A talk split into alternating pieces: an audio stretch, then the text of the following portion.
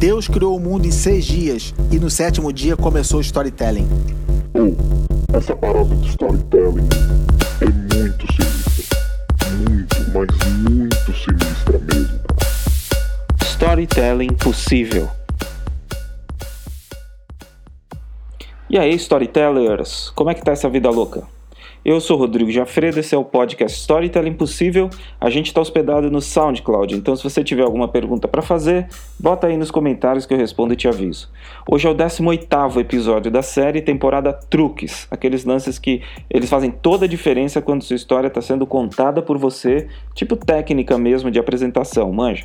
A de hoje, aliás, é muito sinistra, é o contato visual. Eu vou usar analogia, de ponta a ponta, para explicar por que essa parada é tão importante. Aliás, é um lance inerente à natureza humana, um termômetro natural de engajamento quase impossível de controlar. E por isso a minha comparação vai ser com uma cena em que a gente interage com crianças. Mas olha só, como todo mundo já foi criança um dia, a ideia aqui é mostrar que o lance é geral, vale para todos, adultos inclusive. Bora? Imagina que seu filho fez aquela baderna e você vai dar uma bela de uma bronca com razão. Você olha pro fedelho e ele tá naquela pegada de raiva e confronto, mãozinha fechada, batendo os pés, protestando, sabe? Você dá aquela agachada, fica na altura dos olhos do pirralho e diz com firmeza que o seu comportamento é inaceitável. Ele balança a cabeça, lágrima voando para todo lado e os olhos no chão, com os braços rendidos. Você já percebeu que a reação natural nesse cenário é sempre a criança evitar o contato visual com você?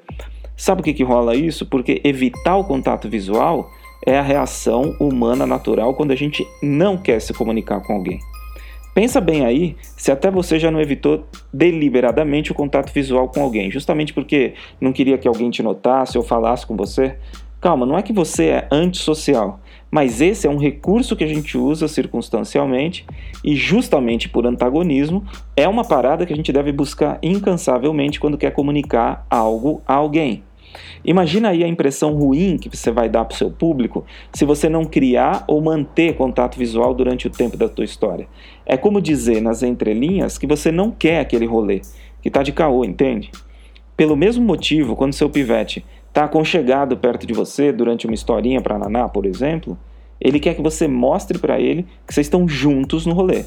Daí, se você fica olhando por cima da cabeça dele para a parede, ou seus olhos ficam só cravados na página que você está lendo, eles não vão se conectar totalmente nem com você, nem com a história. É um erro achar que só porque vocês dois estão ligados na história, a ausência de contato visual não vai fazer falta, porque vai. Os olhos comunicam uma porrada de coisas durante a contação de uma história. Eles brilham, dilatam, mostram sinceridade e conectam de uma forma muito mais profunda, tipo hipnose quase. Rola assim um nível completamente diferenciado de comunicação entre os olhos, muito mais poderoso do que quando a gente simplesmente fala. Por isso, em casos onde a comunicação acontece, por exemplo, com deficientes visuais, é tão importante enriquecer a narrativa com descrições mais detalhadas, associadas a sensações e também colocar emoção no tom de voz. É um tipo de emulação do olhar. Do mesmo jeito que quem fala, quem ouve também dá altos sinais com o olhar. A forma como a audiência te olha de volta diz muito sobre a sua história ou sobre a forma como ela está sendo contada. Storytelling é uma atividade que só rola legal no mínimo de parzinho, justamente por causa do lance da conexão. Quando a audiência está de fato contigo no rolê, ela te dá sinais claros através de expressões faciais, principalmente com o olhar, beleza? Tá aí, esse é o chuncho manutenção do contato visual e agora é praticar, hein? Bota a mão na massa aí que não tem almoço grátis. Falou, galera, valeu mesmo. E até o próximo episódio, onde a gente fala sobre leitura do ambiente. Olha só, vai ter participação especial de um chapa muito fera que manja demais desse assunto. Fica ligado aí.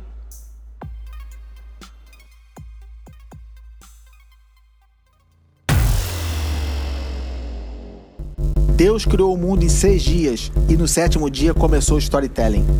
Oh, essa parada de storytelling é muito sinistra. Muito, mas muito sinistra mesmo. Storytelling possível.